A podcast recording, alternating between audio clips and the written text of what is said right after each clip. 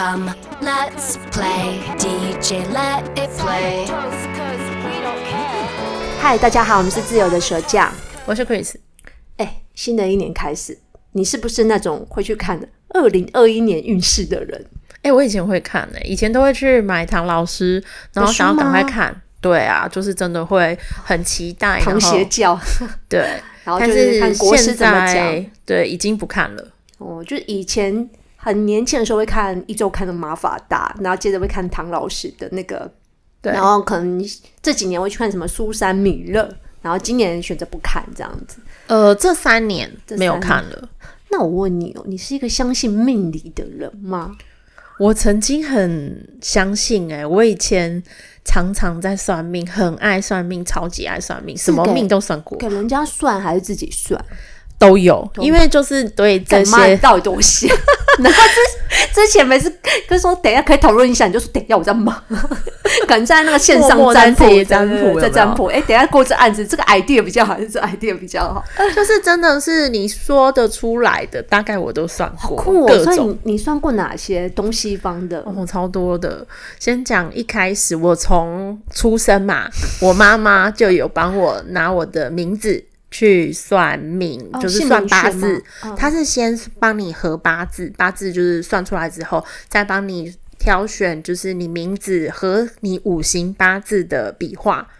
所以你的名字是给老师算的？对，嗯。然后，而且那个老师现在就是还在城隍庙，他们一家三代，他爷爷是算我，嗯、然后我小孩出生以后，我妈有把我小孩的呃生辰八字拿去给那个老师，所以我小孩是他的孙子，现在在帮忙算。哦、他们家族还有在城隍庙那边，你们这传统不止他们流传下，你们家也流传下来，连你，啊、然后你的小孩都是给他们算，没错。是不是很酷？那你后来你有算过什么？从你出生姓名学，接着长大成人，我怕接下来五十分钟都是我在讲。让我们听听 Chris 的成长命命奇缘。真的没有，我跟你说，我一开始啊，国中的时候有个好朋友，嗯，然后我也觉得那好朋友还蛮妙。现在想起来，就是他们家。是做生意的，嗯，所以很喜欢算命，嗯，然后他妈妈那时候都会开车带我朋友，嗯，和我，我们一起就会去算，然后妈妈就会直接帮我出我算命的钱，跟想说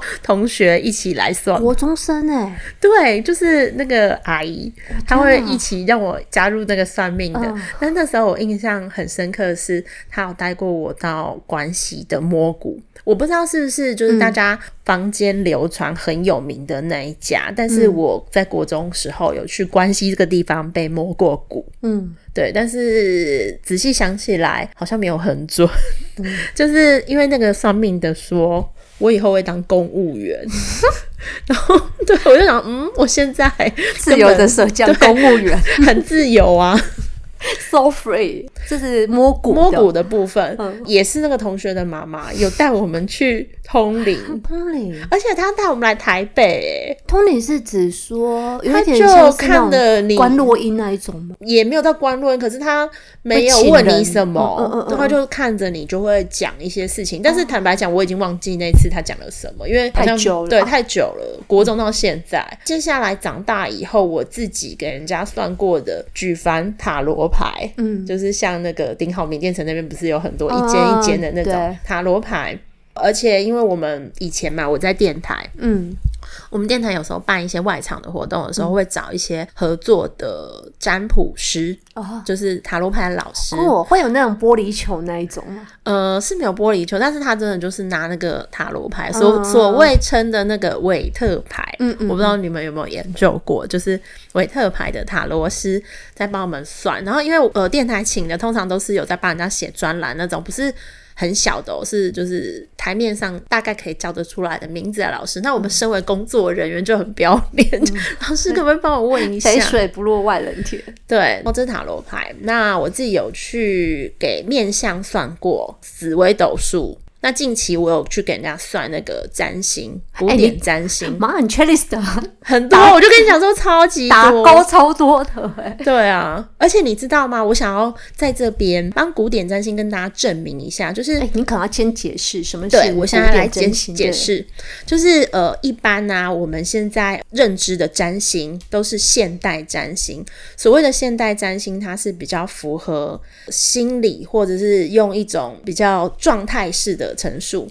那所谓的古典占星，它是比较可以有点像占卜，预知你未来的事件的，其实不太一样。哦嗯、而且他们看的星，如果要以比较专业的来讲，现代占星它是有三王星。所谓的三王星，就是你在你的命盘上面，它会显示海王星、冥王星、天王星。哦。对，可是古典占星他们在占就是人的未来的时候，他们是不看三王星的，他们只有看呃太阳、月亮、水星、火星、木星、土星，主要的就是六大主星，嗯、这是不一样的地方。那古典占星它是在特别要讲的是预测你的未来，嗯，它是以精准著称。嗯、那现代占星它比较会偏向，比如说他会讲说，呃，木星在。可能双鱼座的人啊，他的个性是怎么样？他比较偏向一个状态式的。现在呃，坊间在看的比较多是现代占星，可是嗯，唐老师他看的是唐老师他看的是比较，他他其实是现代加古典。哦，oh, 对，因为他常常有时候会讲天象的时候，他们不是会说什么冥王星跟什么什么会合？对，木星呃，最像最近的星象就是六星嘛，嗯、然后冥王星跟木星、土星有在摩羯座，他们就会讲这样的现象，嗯、比较偏现代，但是其实他他一定是有学古典的，因为要有学古典的那个背景基础，你才可以比较精准的去占卜一些事情。所以其实唐老师比较像是说，还是就是两个都有结合，古典现代。可能他大局势会讲到一些古典的方式，但可能讲到每一个个别星座，他就以现代的比较离大家可以听得懂的方式去讲。对，然后因为其实像唐老师他自己有讲过，他讲的呃占星是大众占星，所谓的大众占星，它是大的天象对每一个人的影响，因为他不是看每一个人命盘嘛、哦，不是个别占星的。对，因为其实大家会觉得说，呃，传统。的想象会以为占星没有很准的原因，是因为可能大家会觉得说紫微斗数啊，会八字是针对比如说你出生的年月日时去排盘，嗯，可是其实占星术也是，它是用你的年月日时去呃排出你当下的那个命盘，而且它其实跟紫微斗数一样是有十二宫位的，嗯，对，所以其实要说精准的话，它其实可以算到很细微，就是如果你 data 给的够多，它可以专为你 for you 个人就是 personal 做一个专为你的星盘。对，好聪明哦，就是这样。嗯，那你有没有觉得你算过这么多，因为听起来是很 pro 级的，就是专门 专门算命的人，你会不会觉得哪个门门派是你比较相信的？你觉得哎、欸，接触下来好像觉得他给你的参考数据值是最高的？呃，我自己的话，嗯、我的经验是古典占星是里面是最准的。嗯，就是相较他预测过，对他预测过的事情，但我觉得这很难说，因为有关于你找的老师哦，对，是不是那么厉害？但坦白讲，我都找很厉害的老师。其实或许关系摸骨啊，还有就是你说后来那些也蛮厉害，但有碍于就是 Chris 的记忆力不好，可能他老师讲过什么你也忘了。哎、欸，我有做笔记，好不好？你知道这种花大钱去给人家算命的，一定要先问老师说，我可不可以录音？嗯，然后能不能记笔记？哦，Tips 来喽，大家如果真的有这个需需求，不要忘记可以先就是做笔记，还有问录音，因为里面可能很多事情，可能在你几岁哪一年要注意什么，对，而必须要做笔记。那你可不可以分享一下，就是说你有没有被算命的提醒过要特别注意什么？然后你有因为注意那件事情而就是有有得到一些就是有收获？记得我之前讲过，古典占星是我觉得比较准确的嘛。嗯、那个时候帮我算的那个人，他有写了一些 memo。他自己帮我打了一些，就是我未来要注意什么事。他是很企业化，然后他算完之后，就是他给你会议记录，哎，对，会议记录，还要给我整张的命盘，然后那个命盘上面就有写说，哦，针对你人生方向的提点，针对你今年流年的提点。嗯，结果我会觉得他很准，是因为上面提到流年的提点里面呢、啊，他有提到两件事情。第一件事情是那一年我的手足可能会。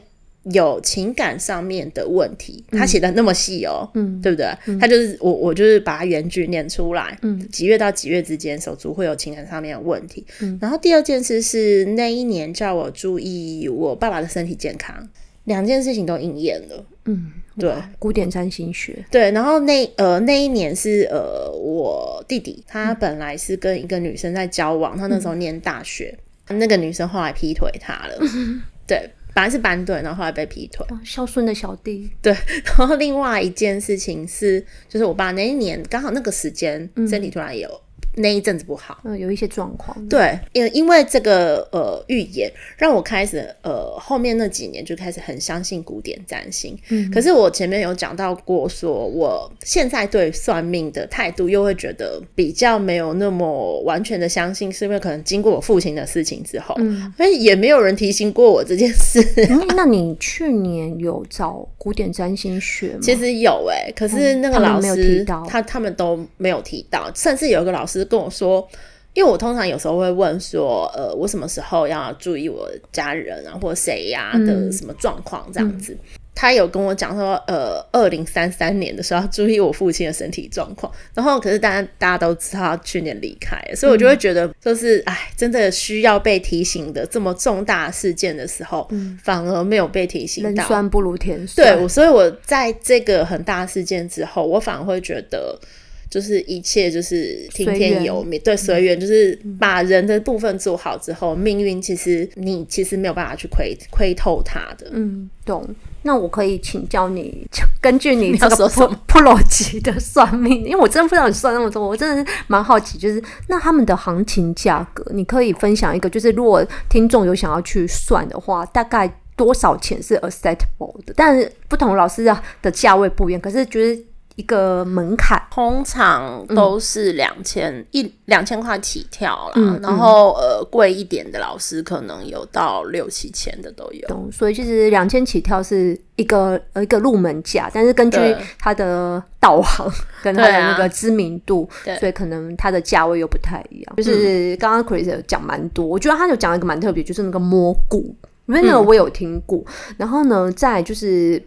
我记得之前我好像在那个工作面试那一集，我好像有分享过，就是广告圈有一个蛮有名的，就是一个广告公司，那个老板在面试任何人的时候，他旁边会站着一个人，嗯，然后那个同事呢，传说中就是是会通灵，他可以看你的面相，哇，这么酷，他就可以知道你合不合适这个公司，然后他就会跟那个老板讲，所以那个公司就蛮有名，就是他们有一个通灵者，就是他们可以看，那个公司现在还有吗？还在。还在，那生意好吗？这个人，但是这个人在不在，我就不知道了。嗯、对对对，因为我们我也我也是听前辈讲的，哦、就是大家都知道这个人，就是广告圈都只要待够久，都是有知道这个都市传说。然后呢，另外一个就是因为广告圈大家也知道，就是讲了好多集，就是一直在加班，它是一个很辛苦的行业，所以尤其到晚上的时候，人就会变得就是意识有点模糊的时候，就开始会有一种不是祈求可以中乐透，就是开始会就是求助于命令，就我是谁，我为什么在这里加？加班怎么这么苦？然后那时候就会有很多前辈，就是因为可能觉得广告圈太累太辛苦，他们就会想去算命，因为他们加班没有办法认识到好的男生，所以一直没有姻缘，所以他们就会去找什么林森北路有什么呃鸟卦哦，然后什么、欸、我没有算过动物的，对，然后三重什么龟婆婆，如果你上网查龟婆婆，好像还是一个现在有在道上有在营业的，好像这个人还在鸟卦，我就不太清楚。可是我知道那个现在不知道你有没有去过。近几年有去过那个龙山寺，嗯、因为它旁边现在有变有一条那个地下的算命街，嗯、听说那里非常有规模，它已经变成一个就是指很那种就是企业化的算命街，所以它那里每一个算命师的前面还会写就是日文跟英文，就是看你是要用什么，对，你要什么语言沟通都可以，所以就是变成一个好像从面里变成有一点就是我觉得带有一种娱乐色彩的一个行业，嗯、那。龟婆婆跟鸟卦是我听到比较有趣，就是用动物这样子。然后我记得我妈妈在我很小时候有提过说，嗯，香港有一个非常非常非常厉害的算命师，嗯，然后呢，我就问他说那个人是多怎么厉害，听起来就是蛮玄的这样子。他妈妈说那个香港那个算命师很厉害，可是非常非常的贵，而且很难预约，就是因为一般人都没有什么门路这样。他说如果你有办法可以预约到他的话，他已经就你只要跟他讲你的出生年月日，然后呢，嗯、他就叫你走进。进后面呢，有一个小房间，里面听说是超多的小柜子，呃，每一个小柜子就是不同的出生年月日时辰的人，你这这一辈子的生谱书，嗯、你只要拿到你那一，就是根据你的出生年月日找到那个生谱书，你就可以看完，就可以知道你这一辈子的命运。这么做妙，铁板神算吗？是，就是几岁怎么样发生什么事，然后几岁会呃，就是可能成家立业，然后几岁过世什么什么。嗯、我是觉得这有点太准了，因为你会很想要，就是这又跟我刚刚讲，你是想要被剧透的人吗？就是你这么早就要被剧透，然后你会不会接下来就是对，就是觉得人生就是乏味可陈，或者是你会不会因为被剧透就被影响了？就顺着那个，就是那本书命理书走，你会吗？我有想过这个问题，就是，嗯、呃，哦，对，我有被算命过，嗯、然后加上就是我家本身就是有一个亲戚，他会通灵，嗯，然后就是小时候就是没事不会，大家不会去找他啦，因为我们家好像都还好，没有到那个就是这么的迫切，对对对。可是我真的有去找他，比如会找他看风水，然后就是有时候会问他一些大事情。的话，他就是会给一些意见这样子。然后他本身就是因为会通灵，所以他会给一些 information。嗯，所以其实你说我相不相信嘛？我是相信的。可是我觉得好像不应该迷信，对，或者是说太仰赖这件事情，因为我觉得还是。刚刚如同你刚刚讲，我觉得人的意志力还是很重要。因为就算你知道一些事情，你也不可能就是你知道吗？等着好，他说你会变富有，妈，你整天又躺在家里，就是想说，嗯、那我现在不用做事，一定会富有。因为或许他是告诉你一个结果，可是那那个结果会因为你现在的开始的过程而有所改变。嗯、没有，这是心态的部分。我是要问的是，你想要被剧透吗？嗯、我不想啊。哦，你就完全都不想知道？对啊，我就是。胡俊呢？我就是不想要高，我不想要有预告片，我不想要那个就是知道什么时候会有雷这样子。我觉得可以被提点，嗯，但是不要剧透那么多。对，我很怕有雷。之前有上过很多次命嘛，对。那到后期啊，我觉得我的心态，因为我其实是算蛮了解我自己的人，嗯，我知道我的个性就是只听好的不听坏的，嗯，所以。某部分来说，我其实后来去找算命的人，有一点是心理治疗的成分，嗯，因为我都只听他们讲好的嘛。那你找我就好了。找，其实我是要一个夸夸群，对，你是需要一个夸夸群。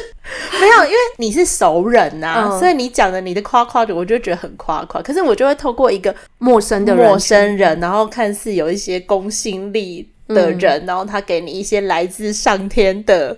天启听完之后，我就会觉得哦，没关系，反正我以后会很好。但是中间他讲了什么坏的，我都不听，嗯、我就会往好的那一面。你会自动 skip 掉这样？对，我心里下意识的会觉得，反正这些坏的事情搞不好我不会发生。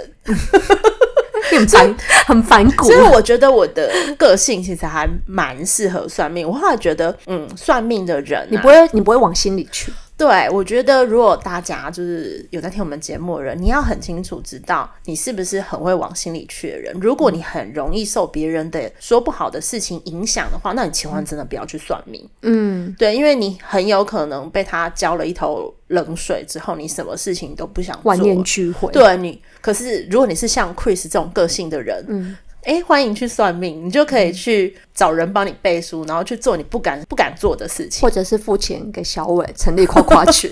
如果你是有这种需求的话，我想分享一个，就是也是跟你一样差不多资深的一个人，他是我在 PTT 的那个 Marvel 版上面看到的。是 PTT 真是会我良多，他 Marvel 版上面有一个算命八年的一个心得啊，一个网友的分享。他他的那个分享的重点就是告诉大家说，他算命这八年来啊，他最后的结论就是，他觉得占卜的背后都有代价。嗯，他说他在八年前啊，开始跌入占卜这个坑，就是算命这个坑，然后就是开始会去算什么紫微斗数啊，什么什么。他因为机会，他就认识了一个算命师，然后那个算命师用的专长，他用的是卢恩石跟塔罗牌。然后他每次找他都是指定要用卢恩，就是一个自己下意识比较喜欢的方向。然后呢，他从国一开始就喜欢找他占卜。他只要有烦恼，那我现在真不懂啊，国中什么烦恼？就是屁孩，真的是恋情吧。可能或功课或家家人之类的，他就就是有烦恼，他就去占卜，找他占卜都有代价。他不是收钱哦，你知道他收什么吗？什么？他说他所谓的代价就是，我觉得这里真的很像小说。他就说他他只要跟他每次占卜一件事情啊，那个人他就会说，那他就是从你往后的生命无形中拿掉一个东西。什么、啊、第八号当铺哦？真的，他就说他被收过的有，他还举例出来一一个月的运气，嗯，然后一个月如果你有一个好运，你全部都被他拿走。然后第二，未来会遇到的一个贵人。然后还有就是，可能某某段感情会以劈腿收场之类的，可能本来是个良缘，可是你最后你可能必须要用劈腿收场，然后作为这次占卜的代价。然后还有很多其他的，但他这三个他记得很清楚。然后他就说，收取一个月的运气那一次，他说妈的那一次他真的那一个月他过超惨。他说那个月他不是一直钱不见，就是一直被老师打跟骂，然后回家还被妈妈修理。然后最后还发现男友劈腿，然后在家也能踩到狗屎，所以他一他还说他家住公寓，能踩到狗屎真的是很惨。他意思是说那个月真的就是很很不顺。对，然后他就说他真的不懂，后来他忍不住就问他，他就说：“哎，为什么每次给你算啊都这么准？”为什么我的命运好像被你掌握住？嗯、然后是不是我都不能改变占卜的结果？这样，他就也可能有一点出于消极，或者是有一种自暴自弃，就这样跟他讲。嗯、他说占卜师啊，就跟他讲了一段话，他就说呢，占卜之所以很准，是因为人们从来不会想去改变过去。嗯，过去你种了什么因，未来就会收什么果。所以其实他很喜欢去算感情。其实你感情里犯的错。有可能他是一直是重蹈覆辙的，嗯，所以有可能你之前遇到一个好那男友一直偷吃劈劈腿，有可能就是你在性格里面某部分你是纵容这件事情发生的，可是你未来可能遇到下一个，你希望不要劈腿，可是其实你个性没有改变，你可能还是遇到类似的事情。所以其实你会用同一个方式一直，你知道吗？有一种 loop，一直 loop，一直跌倒。嗯、所以他意思是说，很迷恋在算命跟占卜的人，表示说你心事其实没有被解决，你只是用同，你常常都用同一种方式思考逻辑在思考事情，所以你做出的决定都是常常是类似的，所以你就会变重蹈覆辙。所以你不要去问说你的良缘什么时候到，或者是常常什么。你跟我说，其实要做一件事，就是。停止算命，你要先从改变自己开始。没错，没错，对对对。所以我就觉得这段话分享的很好，就是说，呃，与其大家常常会讲说算命其实不好或什么什么，我觉得比较像是说，你算命如果是像 Chris 那样讲，我觉得是。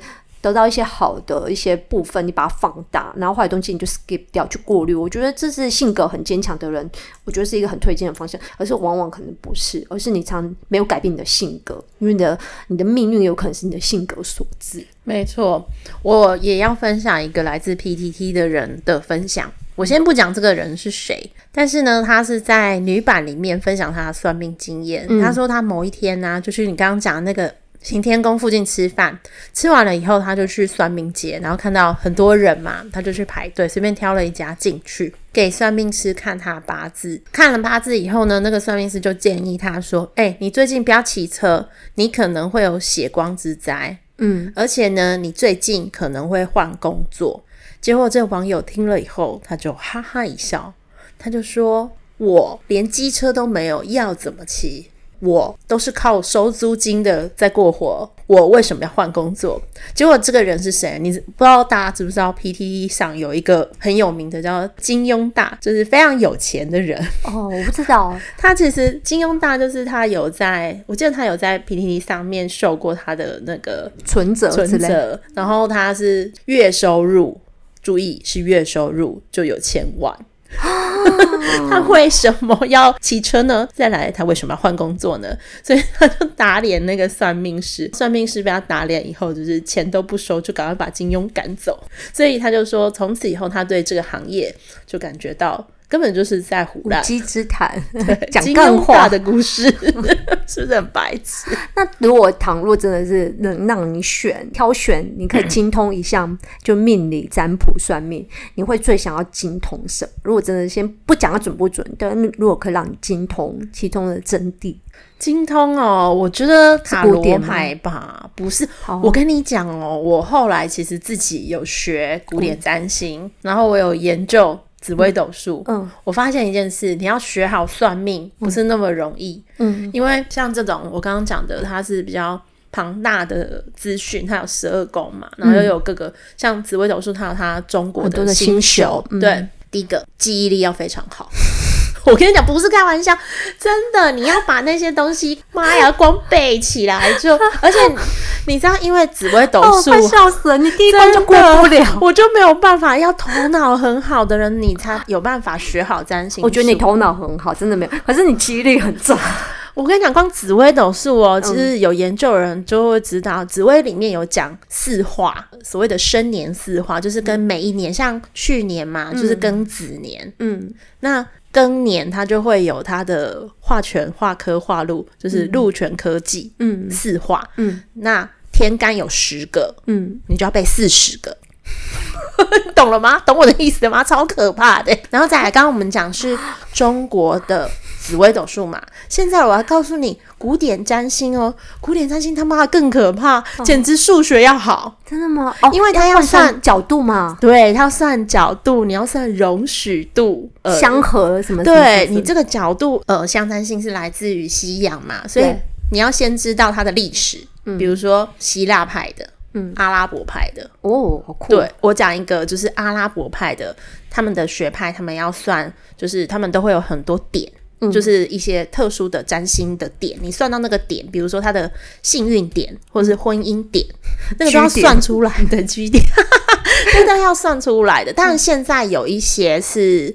呃，软体会帮你算好，嗯、可是你大概要知道那个逻辑，啊嗯嗯、然后再来是你要学古典占星之前，就是通识课，它会有一些通识，嗯，它会告诉你天文学。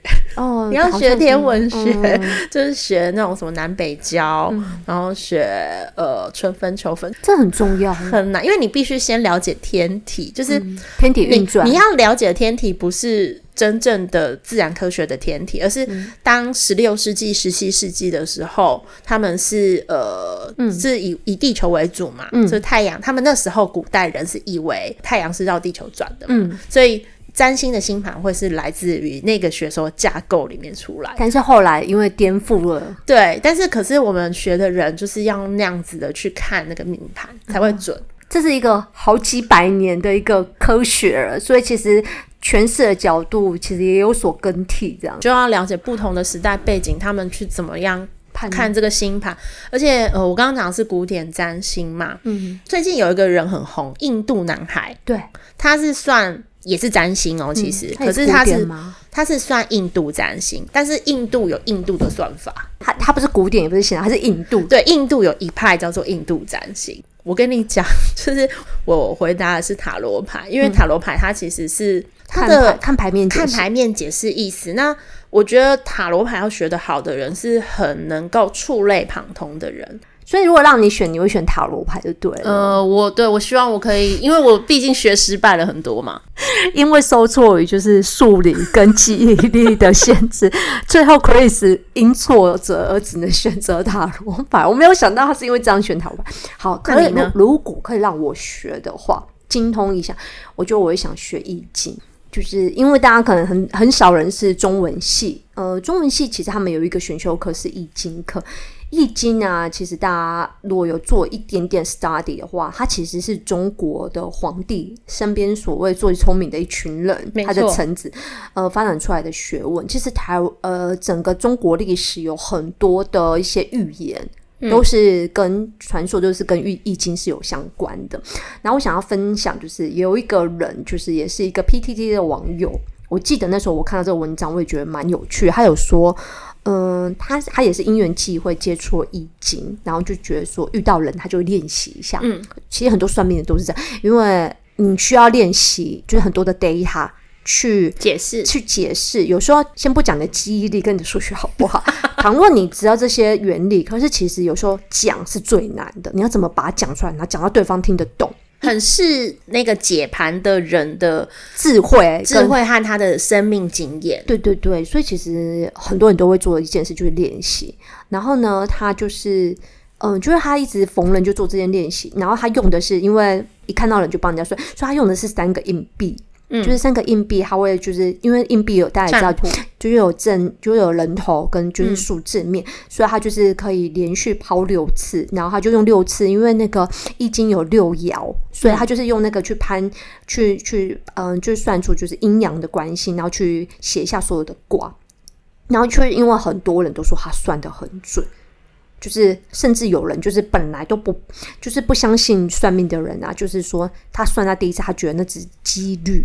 嗯，然后他就叫他再算第二次，可是他拿到的那个卦是一模一样。哇，就是你知道那个几率很低耶。对对对，我要讲的是以数学来讲，我们以科学来讲，就是说你要连续六枚硬币呀，就是大家也知道易经八卦总共有六十四种卦，嗯，然后你知道三枚硬币要抛六次，然后出现一模一样的几率，其实是非常的低的。那当然你还是可以用巧合去讲它，然后就是反正就是。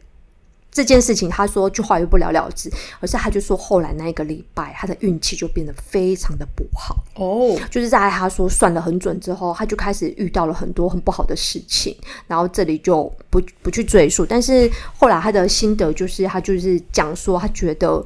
他们也没有说就反对大家算命，可是他有他有讲一句话，就是说可能算命啊，多多少少是在揭露天机。嗯，然后你如果算得很准，有点像一开始刚刚我分享那个 Marvel 版另外一个，他就说占卜的背后都是有代价。如果你要算得很准，有可能是你拿你自己自身的一些东西去换。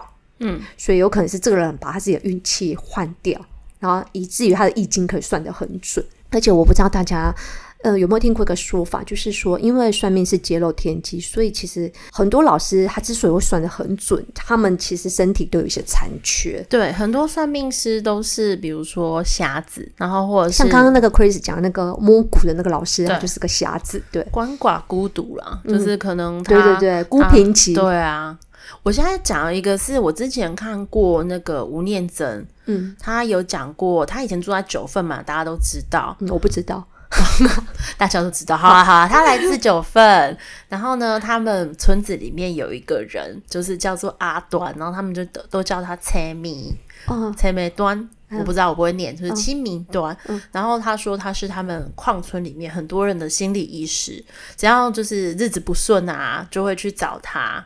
他妈妈有一次就因为他爸爸。就是吴念真的爸爸，他那一年很不顺，所以他妈妈就带他去找那个人。嗯，然后那个人就跟他妈妈讲说，因为你的爸爸以前前世是贪官，嗯、所以呢赚的钱呢，除了养家活口之外，都不要想说有剩。嗯，但是如果你有剩的话，也会。转眼成空，因为要还前世的债。嗯，然后他妈妈听了之后就觉得啊，这就是他爸爸的生命的宿命。嗯然后呢，就是时间那个算命时间还没到，吴念真在旁边，嗯、他妈妈就说：“那你帮我们家老大来看一下，这样子。嗯”吴念真他说他那个时候刚好是刚退伍，他就给那个对很年轻，然后他就给那个算命师算，嗯、然后算命师掐指一算，就说就用台语讲了一句话，就说吴念真的前世是菜点杂啵。你 听得懂？我听得懂。对，你跟大家解释一下什么意思？嗯、呃，就是上辈子是烟花女子。对 对对，说的很好，就是烟花女子。然后呢，他就说，知道你的人呐、啊，都是从你的花名知道你。啊，你哈以后啊，都是做晚上的工作。对，然后结果他就说他妹妹在旁边嘛，他们听到都大笑，这样都觉得这个就是哥哥以后会做那个菜点杂不？嗯、结果他后来啊，就是几年后。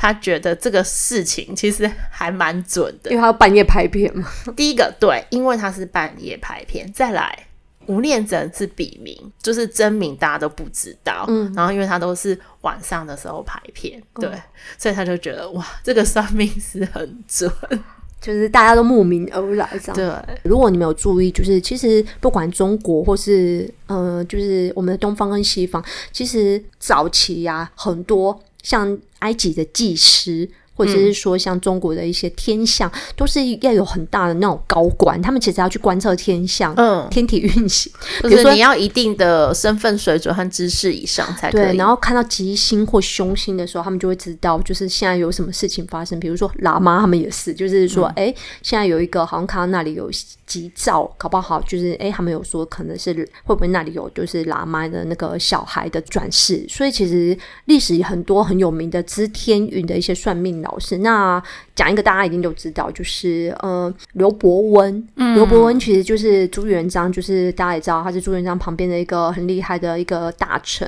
那其实大家都有在谣传，就是民间有一个说法叫做前知五百年，后知五百载。然后还有一首他的就是形容就是呃刘伯温的歌曲叫《烧饼歌》。什么叫烧饼歌呢？就是明太祖啊，有一有一天早上无聊，然后就是 call 那个刘伯温来那个就是朝廷来聊聊，来那个开杠，然后好像就问他说：“哎，想知道说自己这个朝代之后五百年的事情。”然后好像刘伯温啊，就是一一来的时候，好像是。朱元璋就在吃烧饼，他才咬了一口，然后就赶快叫他来。然后刘伯温就开始就是缓缓道来未来五百年，甚至讲到什么就是明朝啊、清朝啊、民国，就是都讲了很。所以那个烧饼歌里面啊，歌词里面都是。一千九百一十二个字，都是在讲后面的一些什么，比如满清入关啊，然后，呃，康熙、雍正、乾隆的盛世啊，还有汉人会剃发，还有之后会有什么文字狱什么什么，就是都讲得很精准。好，那时候好像听说，好像朱元璋听到就吓死了，就觉得有一种后面的那改朝换代那么久，还有就是原来我的那个明朝没有办法，嗯，对对对，last 那么久。那另外一个不知道大家有没有常就是。知道预就是大家有没有相信预言这件事情？因为我们之后有可能也会讲预言这件事情。然后有一个很古代也是很有名的一个唐朝的一个叫做袁天罡。袁天罡他跟李淳风啊，还有写了一个很有名的一个预言书，叫做《推背图》。对对，其实也是一个他们所谓运用就是易经这个东西，好像就是推算出就是好像未来好像所谓的应该是有两千年的一个历史，这也是一个蛮有名的一个就是预言书，然后也是跟。命理有关系，因为在去年像是人类非常大变动的一年，纷纷就有人回去看《烧饼哥》跟《推背图》里面的一些呃文字或者是图片里面，可不可以揭示到他们有没有讲过这个预言？之前他们有讲过一个龙婆，是不是？哦，对对对对对，有一个他信众，因为那时候他已经死了，信中就说他死之前一直讲 corona corona，其实就是是不是已经早就预言到冠状病毒呢？那时候以为是一个。名字，后后来发现它是跟那个那个 COVID nineteen 的那个名字就是冠状，那就是一样的。对，我觉得其实好啦，你如果说他那个预言是很准的，但是人们还是听不懂啊。他就算预言出来了，你没有频率没有接上，你 catch 不到这个天机，啊、你也是没有办法四花未开。对啊，我要问你一段话，你听听看，这段话是不是符合你的性格？你说。你祈求受到他人喜爱，却对自己吹毛求疵，有吗？有。虽然人格有缺陷，大体你都有办法弥补。好没有诶。好，你拥有可观未开发的潜能，看似强硬、自律、严格，但是你有着不安与忧虑的内心。还好，还好。很多时候呢，你都严重的质疑自己是不是做了对的决定。没有，没有。好，你你喜欢从不质疑自己，你喜欢一定程度的变动，在受限的时候会感到不满。对，但为什么我要念这段话呢？嗯、其实呢，它是来自于一个效应，就是巴纳姆效应。嗯、我为什么要讲这个呢？就是它这个效应其实在讲说，人们对于一些空洞的描述，都会觉得是在描述自己。那刚刚那段文字呢？它是来自于这个心理学家他做的，他给学生测试刚刚那段文字，嗯、里面有四点六的人，百分之四十六以上的人都觉得这些在讲他自己。那就跟那个之前那个星座学很像啊！我不是摩羯座，他的叙述叫摩羯座，他就说：“对，这就是我。”射手座，这也是我。对，像是星座啊，或者是一些心理测验，嗯、就是他们会觉得这就是所谓的巴纳姆效应，就是每个人都会对这种很笼统的表述，然后大家都会去对号入座。嗯但听起来我还好哎、欸，对你还好，可是我觉得也有可能是因为我现在问你，就会有一点戒心，你知道吗？也许当你在看，还好，我真的是一个没什么戒心，哦、我就是一个会喜欢夸夸群，也会夸奖自己的人。OK，对，你知道，其实现在很多年轻的，我觉得他们相对，因为可能就是随着这几年，就是星座，星座在台湾的蛮盛行的，然后觉得当然就是可能会觉得说。这种星座占卜这件事情，可能就开始会想去推算自己的命盘。不理解我们的人，就是可以跟你们分享，就是小薇，我本身就是一个有在，我不能说那是修，对，我不能说那是算命，就是我现在有在修一个，就是生命灵数，我觉得那个比较像是心灵之商。但它不太像是算命，但的确它是可以分析到，根据数字去分析到你的这一年的流年的运势。但我还是必须说，那不是算命。我觉得你可以去知商你的个性的缺点跟优点。我觉得它比较像是心理治疗，然后因为在算这个的时候，我有觉得很多人都会把，就是身边的人在我我在帮他们算这个，他们会把他们很多的希望跟他们对于人生的困惑放在我的身上，嗯，就是希望我可以帮他们解答。但我想要跟大家讲说，其实我觉得你可以把算命当成是一个娱乐，也可以当成是人生的一个指引，可是它绝对不会是你人生的灯塔。指引就是他可能是告诉你方向，而是踏上这条路的旅程。你的人生、你的命运还是要由你掌控。你要用什么的交通工具抵达那一个旅程的终点，是由你决定。然后哪一站要下车也是你决定，而是算命是没有办法帮你解决这些问题的。不管他是心理咨商，还是说他真的是一个很精准的命理，所以大家不要去就是太容易的，就是孤注一掷的去把算命师的东西奉为圭臬，然后把它当成你人生的全部。比如说今天出门，然后可能诶幸运色是粉红色，就只穿粉红色衣服或者是什么什么，就是太被自己的心灵做局限。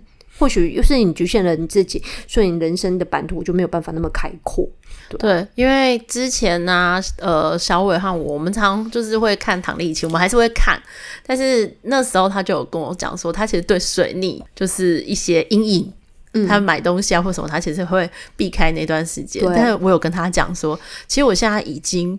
化身为对抗水逆的女子，对，她已经免疫了。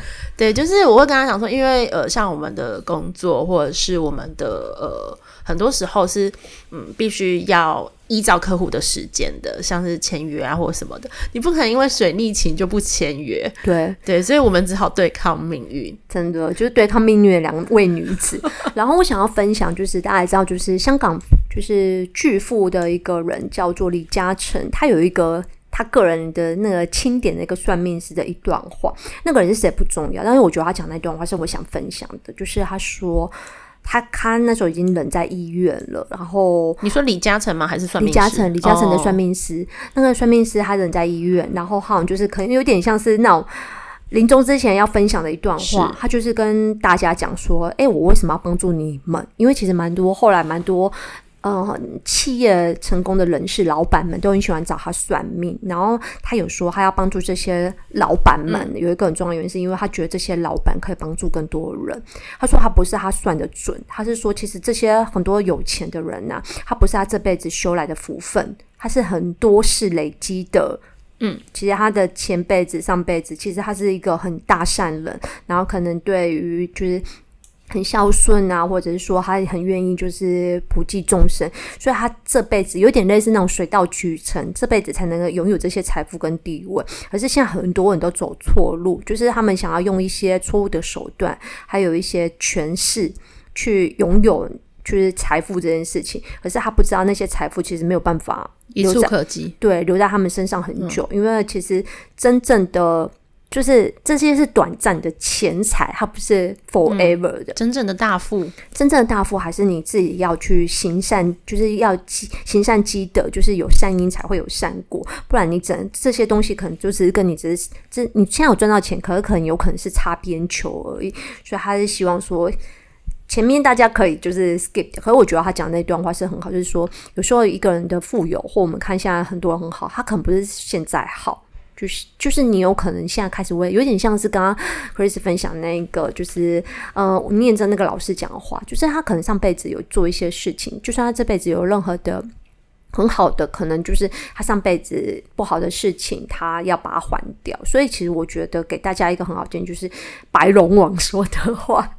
就是白龙王很，就是大家很大家知道，很多港星都喜欢去找白泰国找白龙王。然后我觉得白龙王他不会特别去讲你这个人的命是啥，他从来不是用算命，他只有讲一句话，他说决定你的前途好不好，事业好不好，重点是你要有好脾气。嗯。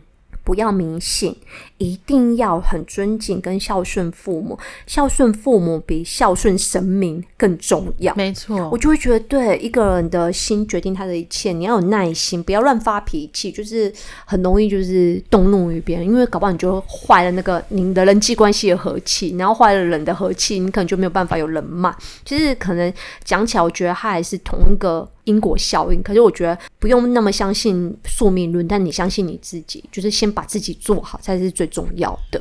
对，我 echo 一下小伟，就是我之前真的很喜欢看那些算命的相关的文章。那很多网友啊，他们后来都会在下面回文说，你应该去看一下《了凡四训》。嗯，那我就很好奇，什么是《了凡四训》？我查了以后才发现，他是明朝的一个人，他叫袁了凡。嗯，那他写给他儿子的家训，嗯，是。一本著名的善书，主要是在讲说，就是袁了凡他这个人啊，他呃考科举之前，他就去请人推测他未来的功名，嗯，推测他未来以后会怎么样怎么样，结果都应验，所以他以前都会觉得说他的命运是没有办法改变的。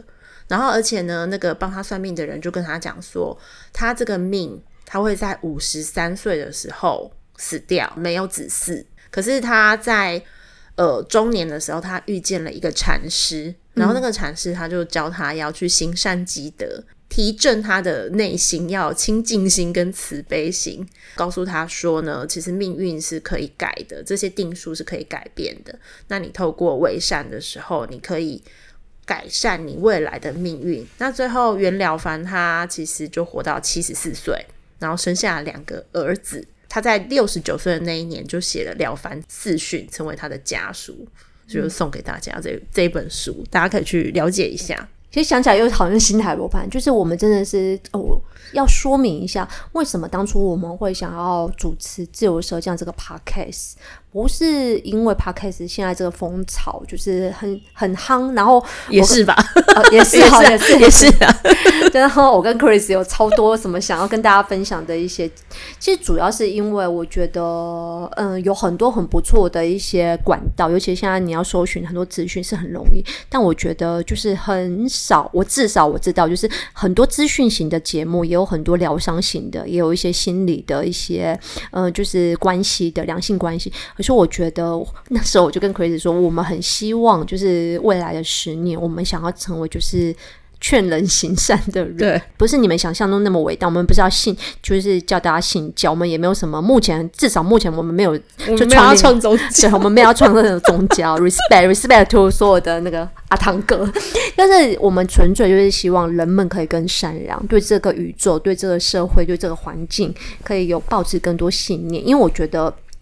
善行善这件事情，最后回到的都是你们自己身上。就是你付出去的，有一天他会回报给你更多。真的，世界常常不会就是报你就是残忍，他会回报你温柔，因为你先温柔的对待他。所以我们会希望，就是成立这个节目有很重要，就是要劝人为善。只是不知道为什么前面二十几集我们都一直在讲干话。所以其实这是我们小小的分享，好了，那今天认真来，认真的分享，来，克里斯先讲。哦，我今天要分享的是一部电影。那今天我们在讲算命命运嘛，嗯，我要介绍一部电影是改变命运的。大家如果心情不好，命运好好玩，不是？大家心情不好的话，可以去看。那个 Joy 翻转幸福是不是很励志？嗯嗯，对啊，翻转幸福，他是在讲一个美国的女企业家，她叫 Joy，然后她本来呢是一个父母离异的单亲妈妈，她很辛苦的撑起了她家经济，后来她发现了一个事情，就是。卖魔术拖把，他就创造魔术拖把。他怎么.呃发明，然后让他自己翻 对好神拖他发明的 翻转他的人生，就是这部电影在讲，那是 Jennifer Lawrence 在演的。嗯、对，那里面有一句话可以跟大家分享：努力想要改变命运的人是没有空抱怨命运的，好吗？真的，对，不要一直算命，然后在那边抱怨了，动起来。Echo 刚刚那个 Chris 讲，就是这句话，我真的觉得很不错。然后呢，香奈儿也有一句名言跟这很像，它叫做“我没有时间讨厌你”。嗯，就是当你遇到有一些你的有人踩到你的地雷，或你的人生很不顺的时候，我觉得不要花很多的时间一直在想不好的事情，比如说为什么别人要这样弄你，或者是说为什么这些小人会来。我觉得就是也不用那么清高说哦，要就是。以上抱怨这样的，我觉得比较像是说，你不要把专注力放在别人身上，你把专注力拉回到你自己的身上，怎么样让自己更好？我觉得更这这件事情更实际。对，没错。好，那我想要分享的是，完全跟这个算命无关。个个人想分享的，就是我最近看了一个影集，我很喜欢，是去年年底十二月中出的一个影集，是 Netflix 的韩国的影集，目前已经完结篇，叫做《Sweet Home》，就是呃甜蜜家园。那它是改编自就是韩国的那个漫画，网络漫画，讲一个就是有一点点像结合着寄生兽，还有就是丧尸片，还有就是所谓的，我觉得它也蛮像二哥的说法是，它很像是 X 战警的那种结构。那我这也不爆雷，但反而我觉得这部片，我觉得我很喜欢。嗯、它里面有很多很好寓意，然后它应该会出第二季，因为它第一季是在一个有悬念的地方结束，所以我觉得它是一些有寓意，就是跟人类欲望有关的一些电影，呃的影集。然后先分享它的导演是《鬼怪》跟《太阳后裔》的导演，然后它的视觉特效我觉得非常的屌，是《怪奇物语》的这个影集的那个视觉特效。然后目前是已经春晚实际推荐给大家。好我们是自由的蛇匠。劝你们为善好好听自由的蛇匠。好拜拜。拜拜。